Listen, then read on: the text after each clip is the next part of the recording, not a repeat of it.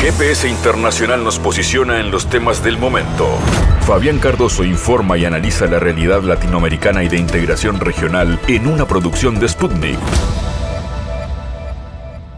El cierre para una nueva semana de GPS Internacional a través de M24, 97.9 y 102.5 en mundo.sputniknews.com y en las radios públicas de Bolivia. Siempre los temas del mundo están en GPS. En este caso tendremos la posibilidad de hablar con Nadia Rayed, embajadora de Palestina en Uruguay.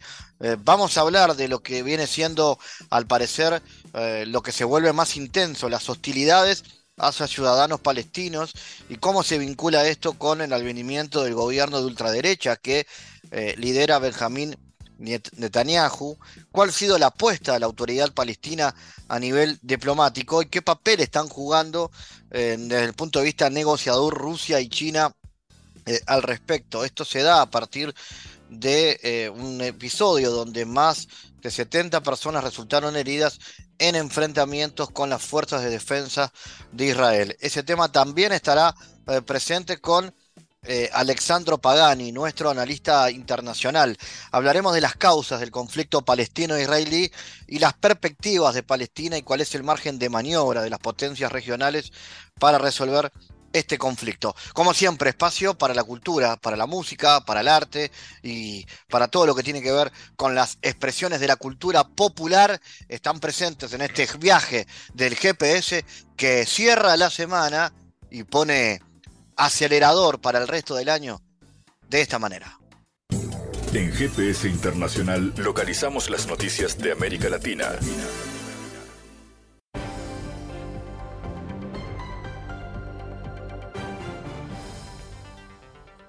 Cerramos ahora la semana con noticias. La admisión de Alemania de que Ucrania recibirá un menor número de vehículos de combate de los prometidos indica una falta de apoyo a las Fuerzas Armadas de Kiev, señala un columnista de la agencia Bloomberg.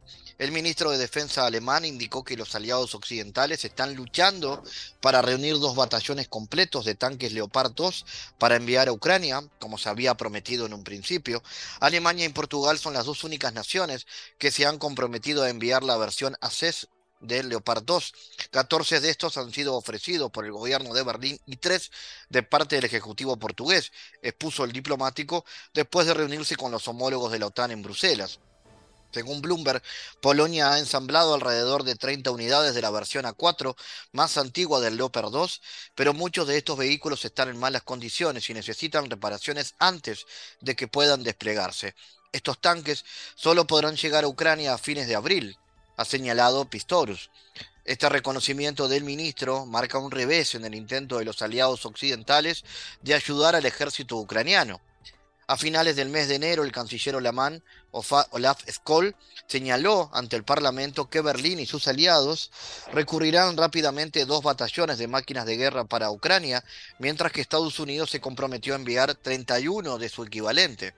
Sin embargo, el diario alemán Welt informó de que los Países Bajos y Dinamarca no participarían de esta alianza de tanques de países que suministran los modelos modernos de blindados a Ucrania. La administración estadounidense intentará acallar la situación con la investigación de las explosiones en los gasoductos Nord Stream y no aportará las pruebas de su no implicación en esto, afirmó Sputnik. Boiko, politóloga y profesora asociada del Departamento de Ciencias Políticas de la Universidad Financiera del Gobierno ruso. La situación tiene de fondo el artículo del periodista estadounidense Seymour Hersh, en el que resaltó que Estados Unidos detonó a distancia los explosivos en los ductos del Nord Stream el pasado 26 de septiembre del 2022 y que esto fue realizado por orden del presidente Biden.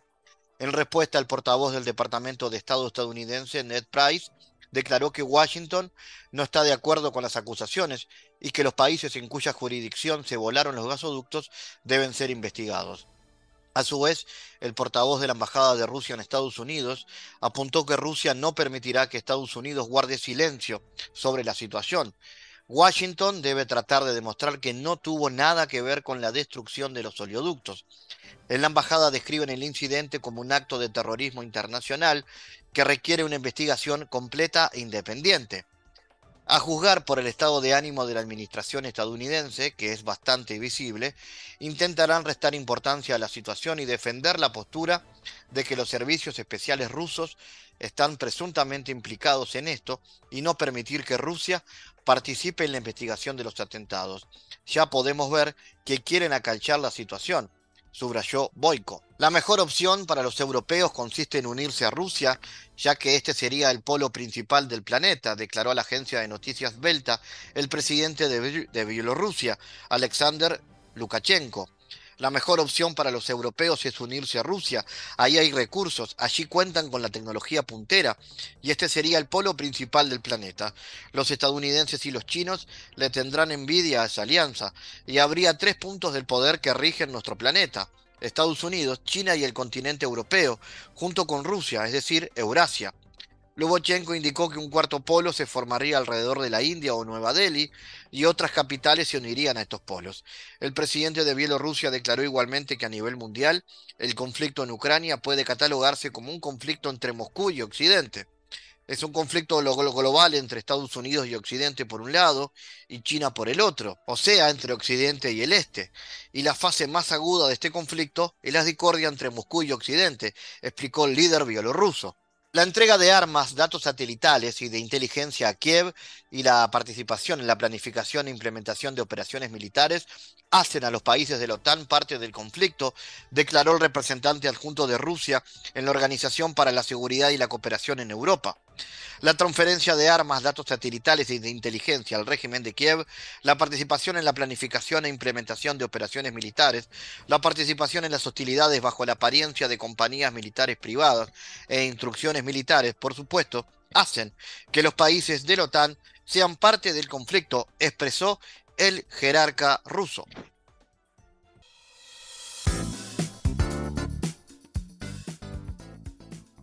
Según las autoridades sanitarias palestinas, más de 70 personas resultaron heridas en enfrentamientos con las fuerzas de defensa de Israel este 12 de febrero en la Universidad de Al-Qud, en la ciudad de Abu Dis, en Cisjordania. Nuestros equipos de voluntarios trataron a 71 heridos durante los enfrentamientos con las fuerzas de ocupación frente a las puertas de la universidad en la ciudad de Abu Dis, informó la Media Luna Roja al Servicio de Emergencias Palestino. En el comunicado también se señaló que todos los heridos fueron tratados en el lugar de los enfrentamientos, cuatro personas lesionadas recibieron impactos de balas reconchutadas, 59 resultaron heridos por gases y 8 por quemaduras. La violencia entre israelíes y palestinos sufre otro repunte desde hace meses con redadas israelíes en Cisjordania y atentados en Israel. Para analizar este asunto estamos en contacto con Nadia Rajed, embajadora de Palestina en Uruguay. Nadia, ¿cómo analizas la eh, intensificación de las hostilidades hacia los ciudadanos palestinos y cómo se vincula esto con el advenimiento del gobierno ultraderechista liderado por Netanyahu? Hola Fabián, gracias por tenerme en el programa. Es un gusto. En, en realidad no hay mucho para analizar. Como todos sabemos, Israel eligió un gobierno que es el más racista y extremista de la historia. No oculta su principal objetivo, hacer imposible la vida de todas las mujeres, hombres y niños palestinos. Es un gobierno em, dirigido por Netanyahu, que ha sido acusado de corrupción y hizo todo lo que pudo para destruir la paz durante los más de 15 años que fue primer ministro. Y Israel públicamente y con orgullo, con orgullo actúa con el aumento de asentamientos ilegales en tierra palestina robada, con anexión, discriminación sistemática y opresión.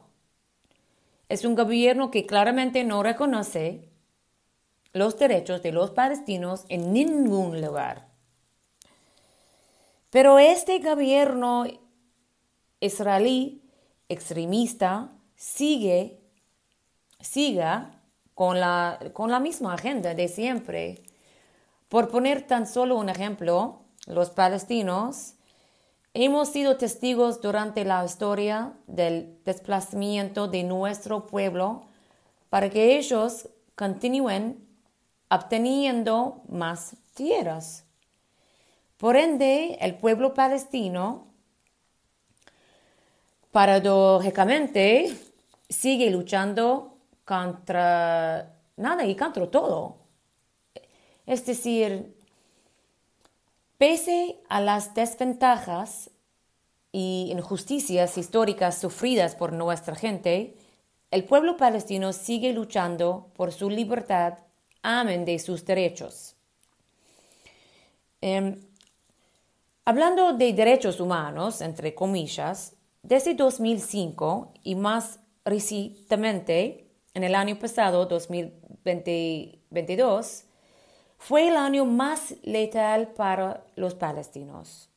Hubo más de 225 muertos, entre ellos 50 niños.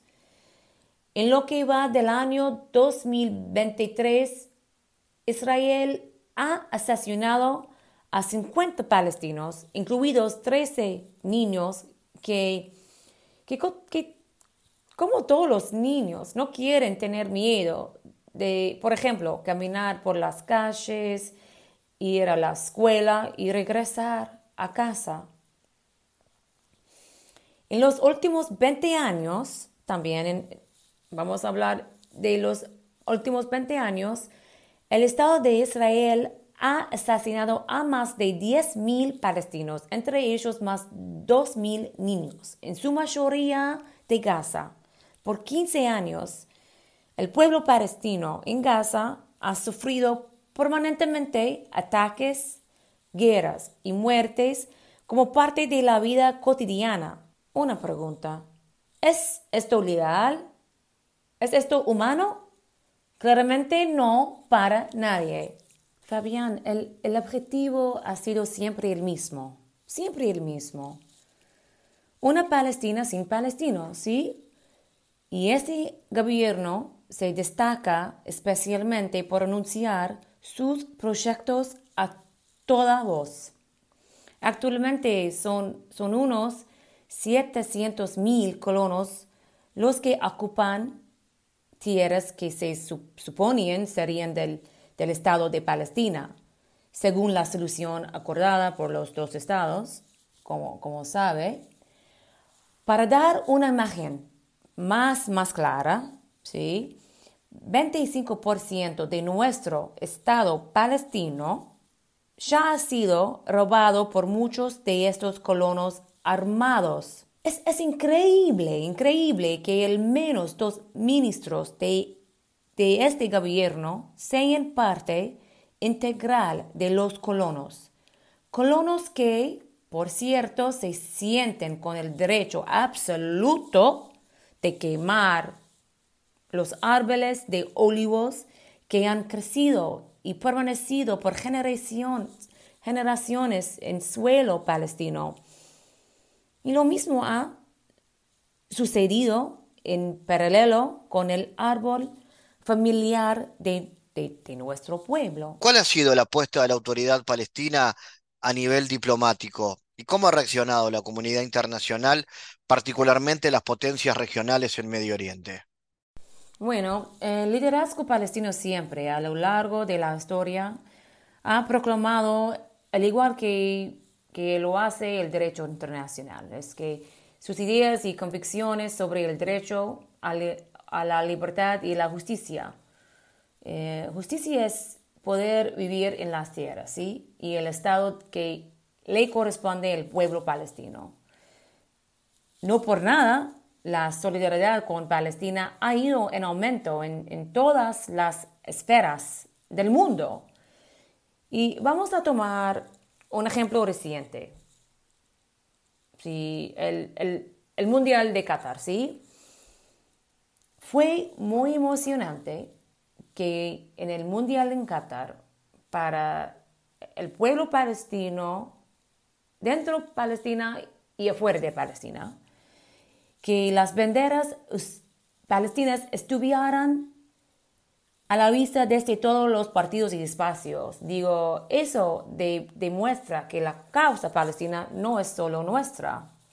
Y otro ejemplo, hemos sido testigos del apoyo que nos están brindando los líderes árabes eh, en el reunión con el presidente palestino, Mahmoud Abbas, en el, en el Cairo. Y bueno, este apoyo está enraizado en el derecho común a existir, ya que los líderes dejaron claro que la región no tendrá paz, estabilidad ni prosperidad sin que se avance en la causa palestina. ¿Qué margen visualizas para que el conflicto palestino-israelí se resuelva en el ámbito de la ONU? Como siempre digo, la ONU es una sede diplomática muy importante para Palestina. No solo porque es ahí donde Palestina es escuchada, sino porque la ley nos ampara. Por lo tanto, nuestro pueblo tiene el legítimo derecho a resistir la ocupación de los colonos y de fuerzas militares. Nosotros tenemos, em, tenemos fe y apostamos por la paz, por la familia y por la convivencia con el mundo. Nosotros tenemos la firme creencia de que tanto la paz como la libertad son para todos. ¿sí? para todos. Palestina no es la excepción. Es inaceptable que en nuestra memoria colectiva, por, ejemplo, nuestros hijos de pronto sean encarcelados sin razón alguna o están siendo asesinados. Es imposible no tener esto presente.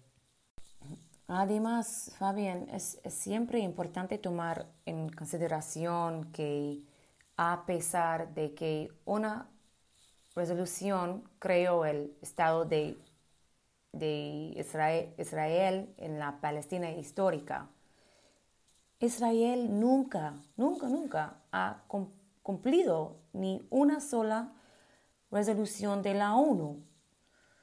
850 resoluciones para ser exactos.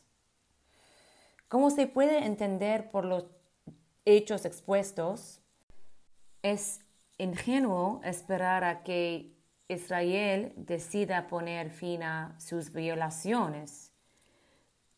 Persistiremos en la paz y la justicia en la ONU y a través de otros medios legales y pacíficos como lo son Corte Penal Internacional y Corte Internacional de Justicia. ¿Por qué? Porque si existe la posibilidad de que se resuelva de forma pacífica, legal y diplomática, haremos todo para conseguirlo. Pero quiero decir que como palestinos, según Israel, no se nos permite ir a la ONU o los cortes legales, protestar específicamente o defendernos. ¿Qué se supone que debemos hacer? Rendirnos o aceptar una vida sin libertad y sin derechos. Eso no va a pasar nunca. Nunca.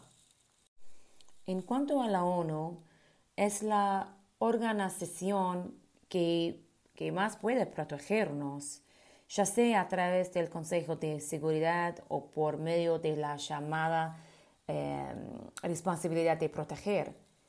El presidente del Estado palestina ha pedido una y otra vez protección para nuestro pueblo. Y a falta de esa protección, el pueblo palestino sigue sufriendo las atrocidades y agresiones letales a manos de Israel. Y bueno, sobre Rusia y China, el, igual que otros, por supuesto que su papel es importante, muy importante. Palestina ha estado pidiendo en un enfoque multilateral, ya que no puede seguir em, en manos de un solo país, ¿sí? Em, nuestro presidente pidió el año pasado, de hecho, el secretario general de la ONU, que convocara una conferencia internacional para poner en marcha un verdadero proceso de paz entre entre Israel y, Palestina. Y todavía seguimos insistiendo en esto. No hay que reinventar el funcionamiento del derecho internacional. Simplemente hay que aplicarlo. estamos dispuestos a trabajar con todos y cada uno, desde la ONU hasta cualquier país amante de la paz, para, para desarrollar un plan internacional que, ponga fin a la ocupación en Palestina, lograr la paz, la seguridad y la estabilidad en la región sobre la base de las resoluciones de legitimidad internacional y la iniciativa de paz árabe. ¿Cuáles son entonces, embajadora, las perspectivas y cómo analiza el rol que podría jugar una América Latina más volcada hacia el progresismo en este marco? No pienso ni quiero creer que la cuestión de Palestina sea de izquierda o de derecha. Realmente creo que es una cuestión universal. Como dije antes, la lucha por la libertad de Palestina se conecta con otras causas, desde la lucha por el cambio climático, los movimientos por los derechos de los migrantes, los movimientos de, em, lucha contra los abusos y uso excesivo de la autoridad policial, entre muchos otros. Em, digo, Palestina es una cuestión de justicia racial Palestina es una cuestión de justicia social. Palestina es una cuestión de justicia económica. Por eso el, apoyar estos movimientos es que existe una empatía cada vez mayor con Palestina. Y, además es importante decir que nosotros apoyamos todos estos movimientos. Realmente espero y quiero que haya más acceso a información, que se muestre ambas partes, porque durante mucho tiempo solo hemos escuchado un lado. Y no es complicado de explicar, ¿sí? Y si tuviera que hacerlo, podría resumirlo en que se trata de un grupo de personas constantemente oprimidas y desposeídas, subyugadas mediante una ocupación violenta, todo ello en flagrante violación del derecho internacional. Es momento de que todas las personas mm, de, de izquierda, derecha, progresistas o no, jóvenes, jóvenes, adultos, todos, todos, reconozcan estos hechos y defienden los derechos del pueblo palestino. Necesitamos que la solidaridad con el pueblo palestino sea continua y constante. Necesitamos que tanto los amigos de Palestina como los de Israel sean francos con Israel y lo impulsen a poner fin a su ocupación. Necesitamos que los países y las personas demandan a Israel a respetar la ley y a cumplir con, las resoluciones de la ONU. No apoyar la anexión ilegal de los territorios ocupados. Cada voz cuenta y apreciamos todas y cada una de ellas.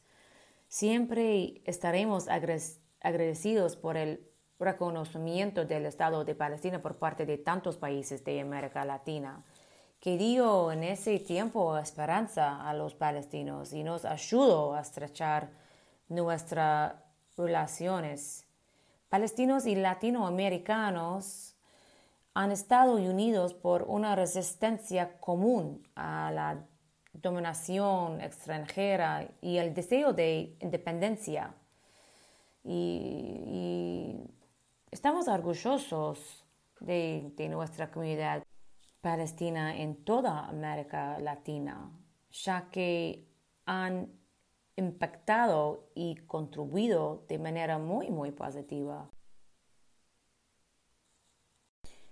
La imagen real para, para todos y o sea, la imagen real es cada vez más clara. Ya no se cuestiona si Israel practica el apartheid. Los palestinos lo han vivido y denunciado durante décadas, pero ahora es innegable. No solo los palestinos, sino también organizaciones de derechos humanos de todo el mundo, Human Rights Watch, eh, Amnistía Internacional, la ONU, incluso la Organización Israelí de Derechos Humanos, han llegado a la conclusión de que estamos ante un sistema de apartheid. La última cosa que quiero decir es que esperamos poder contar con los gobiernos y los pueblos de América Latina para construir una agenda común sobre libertad, justicia y paz, una agenda común para proteger el pueblo palestino, alcanzar los derechos de los palestinos y una paz estable y, duradera. Nadia Rayed, embajadora de Palestina en Uruguay, mucho gusto y muchas gracias por este diálogo con GPS. Fabián, de nuevo muchas gracias por esta invitación, por el interés y por la oportunidad para que se escuche la voz de Palestina. Analizamos los temas en GPS Internacional.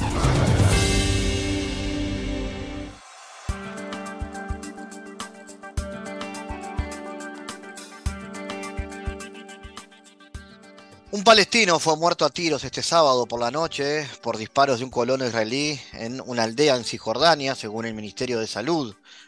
Una investigación inicial de las Fuerzas de Defensa de Israel dijo que estalló una confrontación violenta entre colonos y palestinos cerca de la colonia judía de Jabat Jair. Según los informes, uno de los colonos abrió fuego después que una piedra arrojada golpeara a otro colono en la cabeza. El jefe del Consejo Regional, Yossi Dagan, dijo que un grupo de unos 25 residentes del asentamiento de Jabot Jair se dirigían a una excursión en la Reserva Natural de Nakalcana cuando decenas de palestinos se les acercaron arrojando piedras y disparando fuegos artificiales contra ellos. La agencia de noticias palestina WAFA informó que con Raihan son 46 ya los muertos palestinos por parte del ejército israelí y los colonos judíos de Cisjordania. Para analizar este conflicto, estamos en contacto con el escritor e historiador italiano Alexandro Pagani. Alexandro, ¿cuáles son las causas del conflicto palestino-israelí y por qué se ha vuelto más intenso en la actualidad? ¿Cuál es la agenda del nuevo gobierno de Netanyahu? Fabián, como siempre, muchas gracias por tu invitación en GPS Internacional. Para mí es un gusto. En la Palestina israelizada, después de que la ONU en 1948 sancionara una división injusta del territorio entre presencia histórica y presencia entrante, estaba la Nakba, es decir, la catástrofe. Solo el primer paso hacia la erradicación casi total de los palestinos después de la guerra de 1967, al menos de sus derechos, así como de la mayor parte del territorio que les dejó las Naciones Unidas. La Nakba siempre es recordada por los palestinos palestinos y celebrada por los israelíes por todas las justificaciones de un Estado sionista. Los otros 5 millones son fantasmas, como sancionado recientemente por una ley constitucional.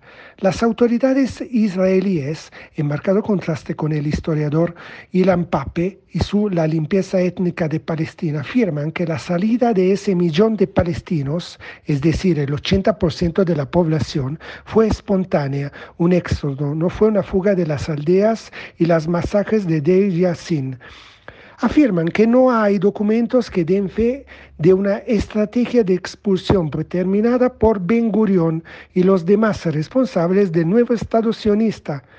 Qué curioso, Fabián. Lo que cuestionan el exterminio en los campos de concentración alemanes, o al menos el alcance de la Shoah, dicen lo mismo.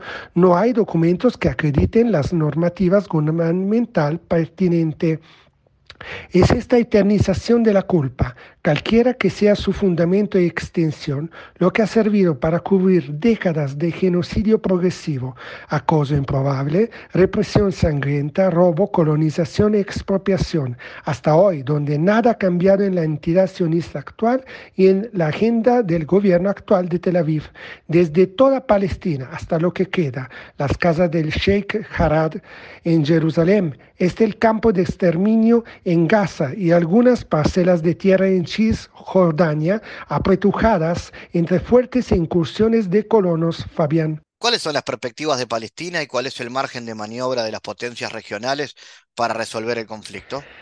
Sí, Fabián. Parafraseando el gran pensador sardo Antonio Gramsci, el colonizador siempre se esfuerza por crear una zona de amortiguamiento o un sistema de mediación al fabricar su intelectual orgánico entre él y la población colonizada, entre dominado y dominantes, a través de una autoridad local subordinada o hasta con supuestos movimientos de lucha, aún mejor si estos son de carácter religioso y puedan desviar las luchas de sus específicas historicidades y transformarlas en supuestos choques de civilizaciones o hasta de religiones.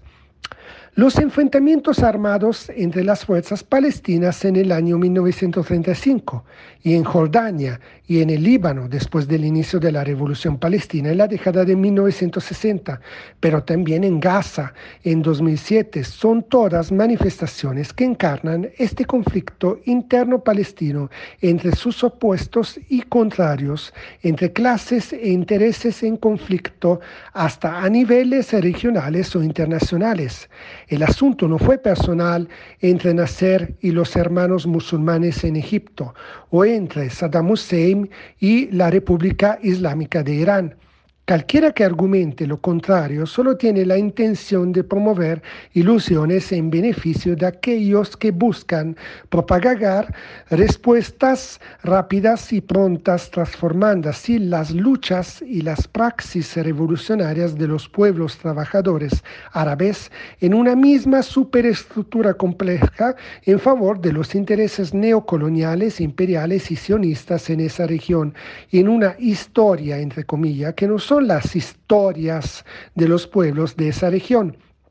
Sin embargo, si bien los habitantes de los edificios y los propietarios de los bancos tienen su propia autoridad y los dispositivos de seguridad relacionados, no hace falta recordar que la tierra de Palestina, que ha sido objeto de negociaciones, es propiedad colectiva del pueblo trabajador palestino. Los recursos naturales y la riqueza son propiedad colectiva de sus campesinos. El gas natural robado que se encuentra bajo los mares de Palestina es propiedad colectiva de su clase trabajadora. La Organización de Liberación de Palestina y sus instituciones también son propiedad colectiva de su mayor, mejor juventud que creció entre la primera y segunda intifada, Fabián. Pero como todos sabemos, han sido confiscadas, incluso secuestradas y convertidas en empresa privada para un puñado de comerciantes que han vendido la causa, la tierra y la gente.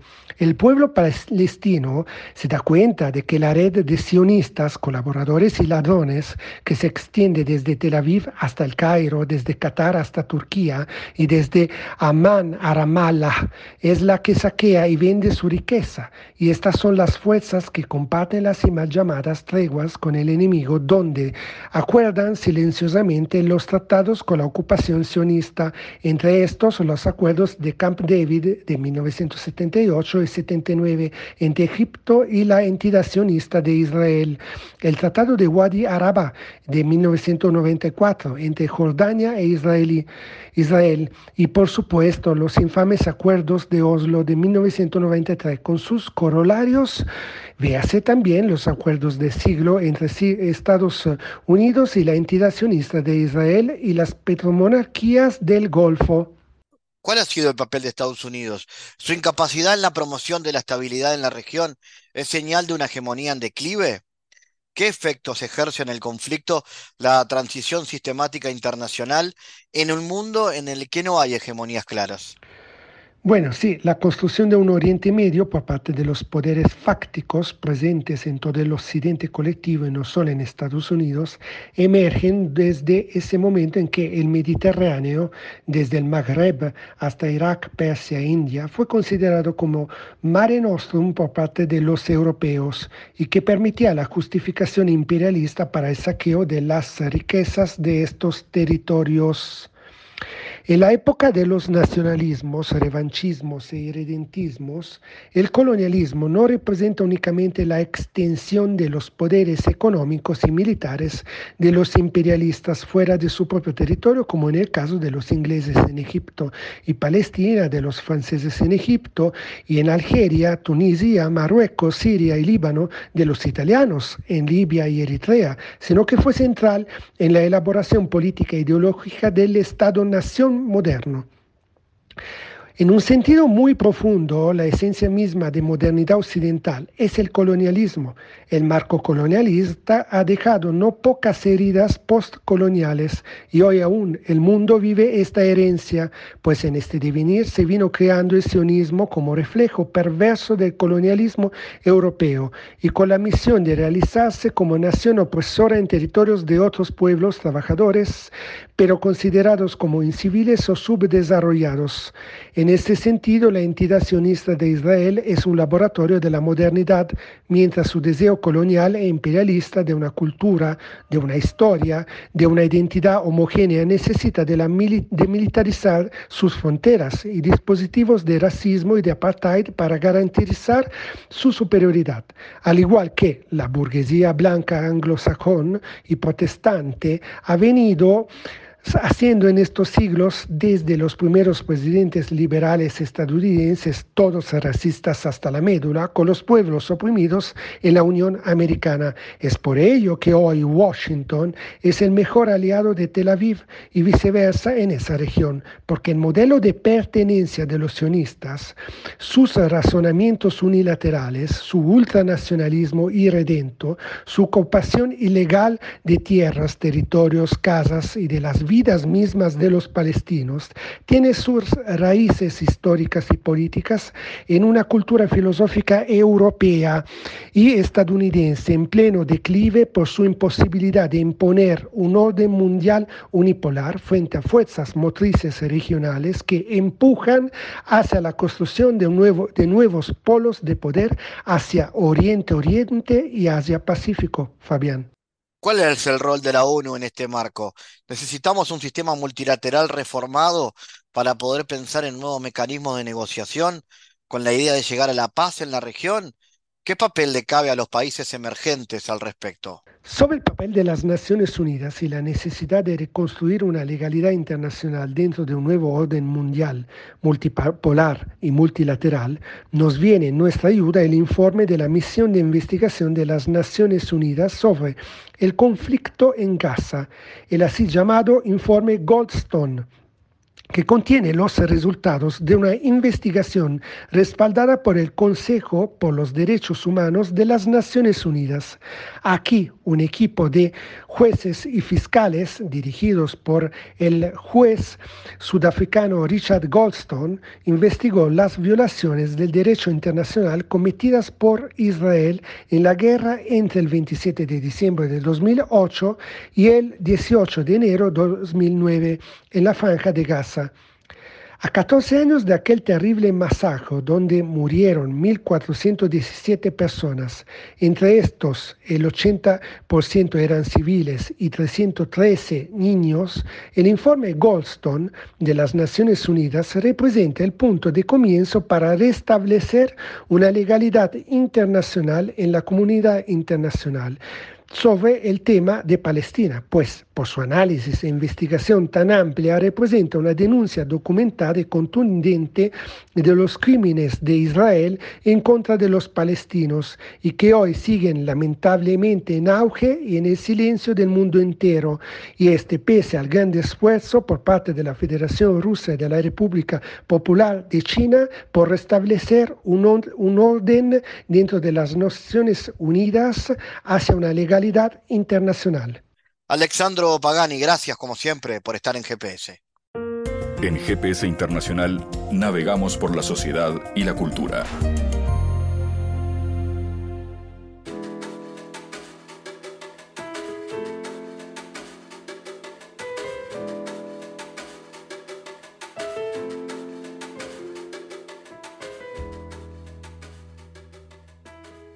Bueno, en el marco del lanzamiento de las actividades curriculares y cursos del Instituto Universitario de Artes Escénicas, Universitarios de Artes Escénicas El Departamento de Extensión e Investigación está presentando al destacado músico costarricense Carlos Saavedra, que llega por primera vez a Uruguay y va a realizar una conferencia magistral denominada La música y la percusión afrocubana, basada en su libro Compendio de Percusión Afro-Latina.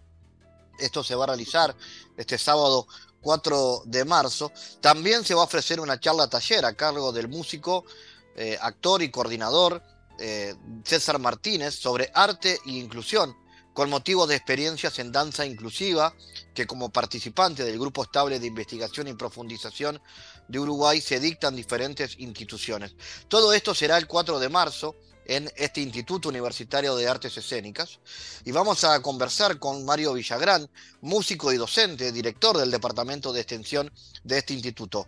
Mario, ¿de qué se tratan estas actividades y cómo crees que esto va a repercutir en la escena musical uruguaya? Bueno, este, estas actividades son actividades académicas básicamente, pero son actividades abiertas al público en general, digamos, ¿no? Que es una forma de, que, de poner en, a, la, la, al IUDAE, al Instituto Universitario de Artes Escénicas, como tú decís, o poner a la universidad en comunicación, en diálogo permanente con la comunidad. Este, el año pasado cerramos nuestras actividades con este, un encuentro en el Museo Blanes, en el espacio Barradas, dando data o dando cuenta de lo que realizamos el año pasado en cuanto a todos los convenios que tenemos desde el Departamento de Extensión, este, por ejemplo, con el Liceo Jubilar, con el, Colegio Crandon, y una, cantidad de actividades que realizamos el año pasado. Entonces dijimos, ¿por qué no este año abrir eh, la currícula o la actividad académica o lo que vamos a hacer este año de extensión, como celebrando, digamos, celebrando de algún modo y generando una, conferencia internacional como la venida de, Carlos Saavedra, ¿ah? que es un músico mm, percusionista que aparte tuvo a cargo él del desarrollo y, estructuración del armado de la cátedra de percusión en la UNA, en Costa Rica. Bueno, dio clases en la UCR, dio clases eh, también de percusión en la UNA, y bueno, es un conferencista internacional, ha dado cursos, eh, charlas y conferencias en Cuba. Ahora en este momento está dando la misma charla y conferencia que va a dar aquí, es una charla de taller, la va a dar, la está dando en, la Universidad Federativa de Pelotas en este momento, y bueno, y viene el 4 para, para darla aquí, ¿verdad? Este, o sea, llega en estos días para darla aquí. Entonces, este, eso por un lado. Y por otro lado, César Martínez, que es este, bueno, es músico, actor, locutor, y trabaja desde hace muchos años en el tema de la, del tema de la danza inclusiva, digamos, ¿no? De cómo, cómo generar este, inclusividad del movimiento del cuerpo y, este, y la comunicación corporal con el otro.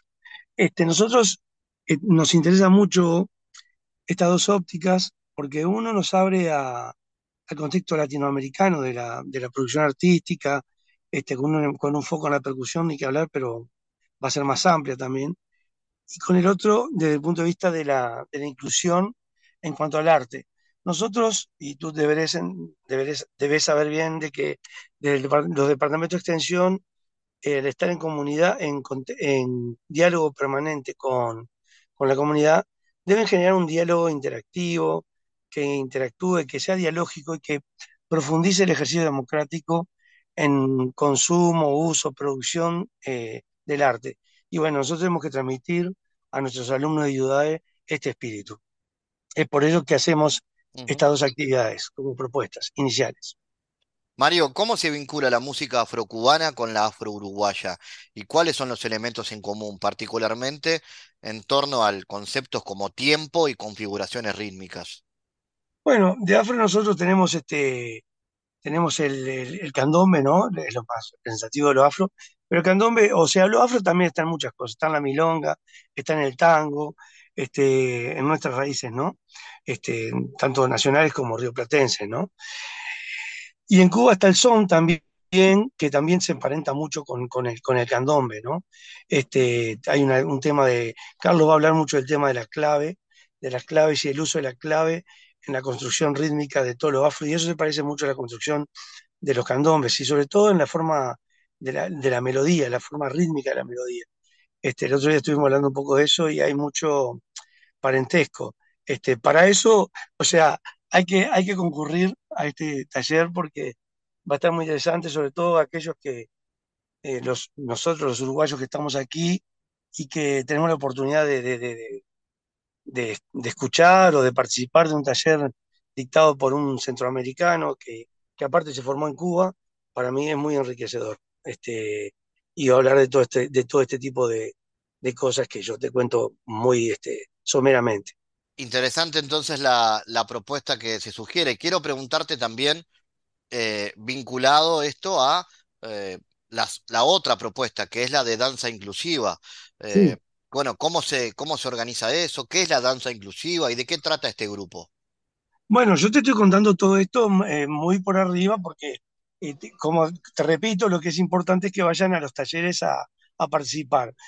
Danceability es, un, es una forma de, concepción de la danza, de, percibir o de, o de estructurar o de ejercer la danza, este, con un espíritu democratizador, en el sentido, democratizador en el sentido de que cualquiera está habilitado para hacer este, danza y para utilizar su cuerpo de, de las formas más diversas que se puedan ocurrir, ¿verdad?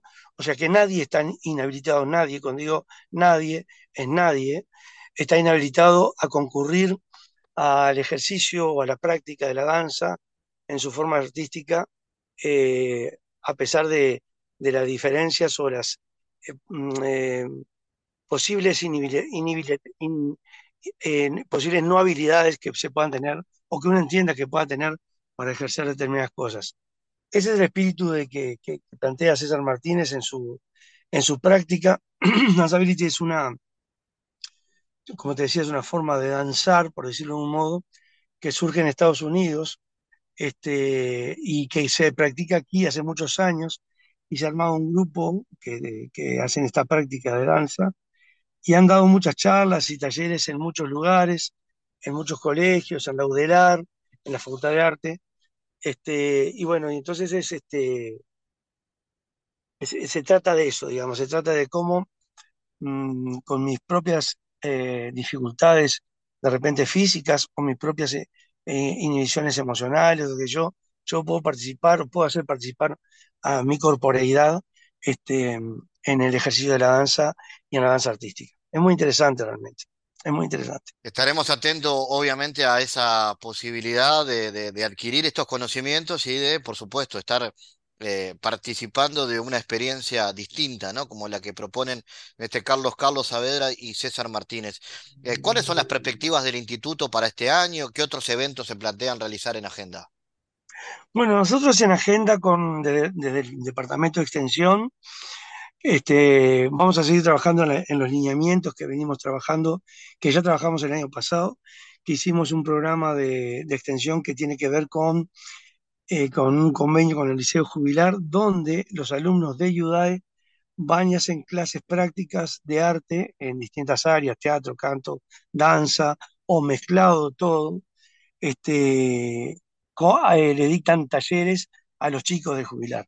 ¿Ah? o sea, estudiantes universitarios dictándole talleres de arte este, a adolescentes que, que llegan hasta el tercer año de liceo, porque hasta ahí llega el jubilar.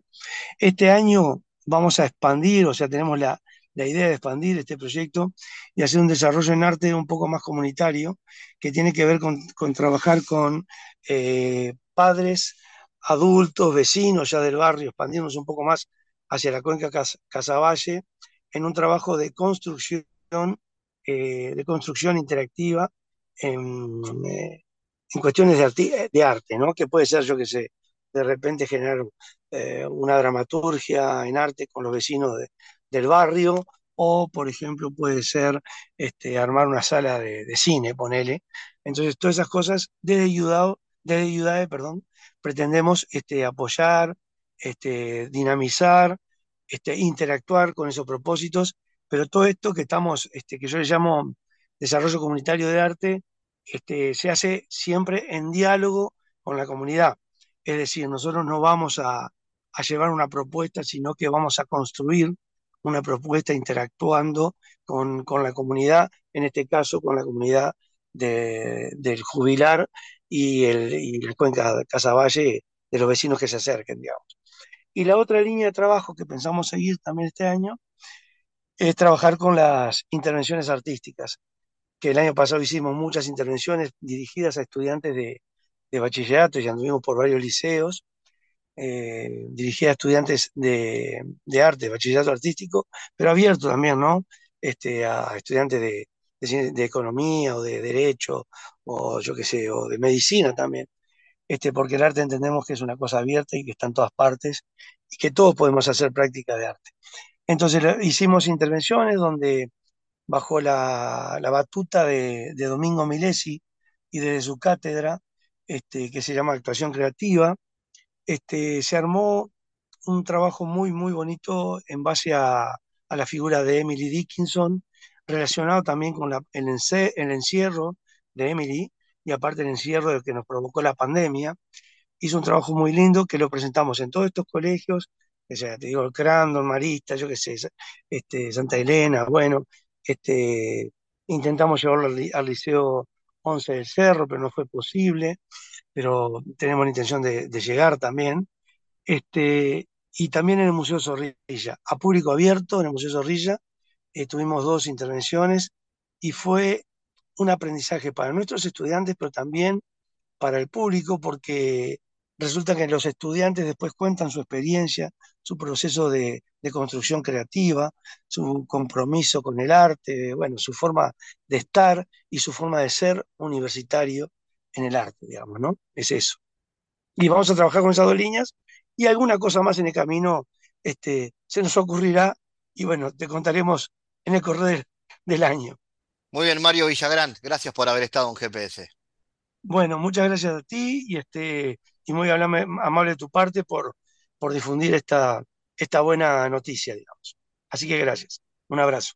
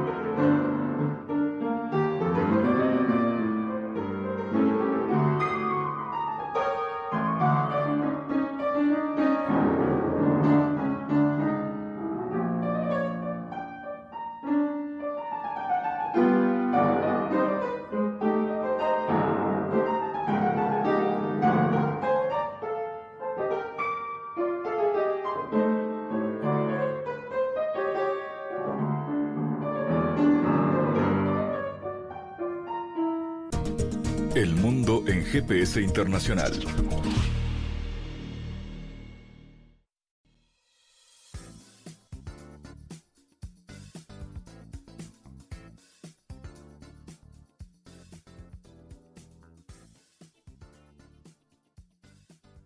Diálogos Geopolíticos analizamos diversos asuntos que atañen a la política mundial, desde el abordaje de los ámbitos multilaterales de articulación política a nivel global hasta las cualidades y los propósitos de las configuraciones regionales, tanto en América Latina así como en otras regiones. Nuestro objetivo es poner foco a una gran diversidad de temas que atañen a la geopolítica en el mundo contemporáneo.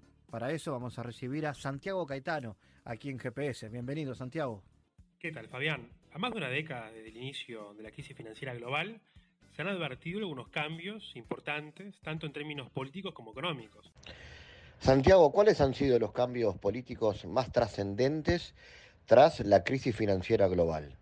Por un lado, las dificultades en Occidente en torno a los sistemas democráticos y el fuerte ascenso de las grandes potencias no occidentales han planteado el debate sobre un futuro incierto del orden liberal internacional y sobre ello hemos señalado que el nuevo orden emergente, a partir de la creciente importancia económica y política de China y en ese marco del resto de las potencias emergentes, han planteado perspectivas en torno a, una mayor pluralidad de los paradigmas de desarrollo y con ello diversas maneras de pensar el vínculo entre Estado y mercado.